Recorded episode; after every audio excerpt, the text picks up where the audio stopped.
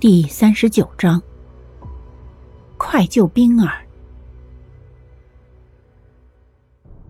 蓝冰儿的话并不能够让于吉恢复理智，不过唯一能够表示欣慰的是，至少于吉放开了蓝冰儿的胳膊。尽管如此，蓝冰儿还是没有能够坚持下去，最终由失血过多而导致昏厥。此时已经是五点左右。已经接近黎明。于吉看到蓝冰儿昏倒，有些发懵，直到他的目光落在蓝冰儿的腹部，才发现不知何时蓝冰儿已经被匕首刺伤。看到这里，于吉不禁有些恼怒，自己居然会因为薛岳而大失分寸，竟然没能够及时看到蓝冰儿受伤。拧了拧眉，于吉伸手搭上蓝冰儿的胳膊，目光一颤，露出一抹诧异。随即脸色瞬间一变，快速将蓝冰儿拦腰抱起，身体却突然一僵，然后连忙抱着蓝冰儿往祈福赶去。蓝冰儿的体重出乎他的想象，难怪蓝冰儿她总是脸色苍白的可怕。于吉突然有些愧疚，他的确不该因为薛岳的问题而忽略了蓝冰儿的异常，可是。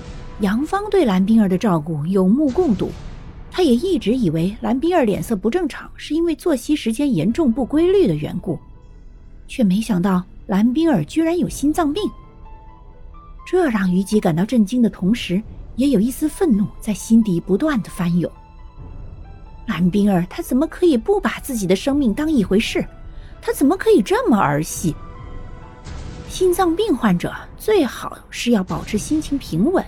作息正常，饮食有规律，可是蓝冰儿却反其道而行之，还一度认为自己根本没有患有心脏病，一而再、再而三的去看那些情绪波动比较大的恐怖片子，而原因就是因为他是一个作家，需要了解恐怖片子里的恐怖场景。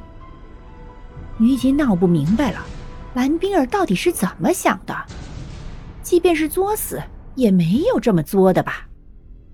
尽管于吉不清楚蓝冰儿的想法，可是他还是努力的快速将蓝冰儿带回齐府，并且打电话让顾白赶过来。原本叫上顾白是因为怕薛岳出了问题，到时候就不好和薛父交代了，却没想到第一个出事的反倒是蓝冰儿。这让于吉感到无奈的同时，却也感到一丝庆幸，庆幸他有自知之明，叫来了顾白。白大褂男与顾家叛逆者那个女鬼打了一架，在最后关头，他的手机铃声却突然响起来，害得他分神，反而被那女鬼逃脱。白大褂黑着脸，用力按了绿键，选择接听于吉的来电。他心里满满的不爽，直接从他的语气中露了出来：“你小子找我有什么事儿？大半夜的，害我走火入魔了怎么办？”少废事了！于吉的声音透着焦急和慌乱。出了什么事啊？喂，于姐，你还在吗？靠，这混小子，说话都不给爷说清楚。得，爷我就是个受苦的命啊！白大褂左看看右看看，发现根本没有见到之前那个女孩子，顿时一阵心塞。爷我辛苦打鬼，你这丫头不敢动就算了，竟然抛下爷独自溜了，爷就那么不让你信任吗？白大褂有些气急败坏的说。不过现在具体要做什么，他还是主次得分的。于是白大褂一脸苦哈哈的，快速向祈福赶去。他发誓，要是于吉口中的出事不是大事的话，他绝对会把于吉那个小子抽筋扒皮。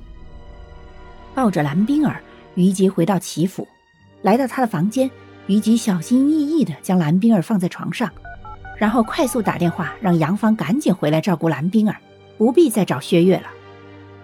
既然蓝冰儿知道薛岳在什么地方，那么只要让蓝冰儿醒过来，到时候就能够知道薛岳跑到哪里去了。这样想着，于吉也就对杨芳说了出来。得到于吉的消息后。杨芳挂了电话，连忙往齐府跑。本集播讲完毕，下集更加惊悚，记得要听啊！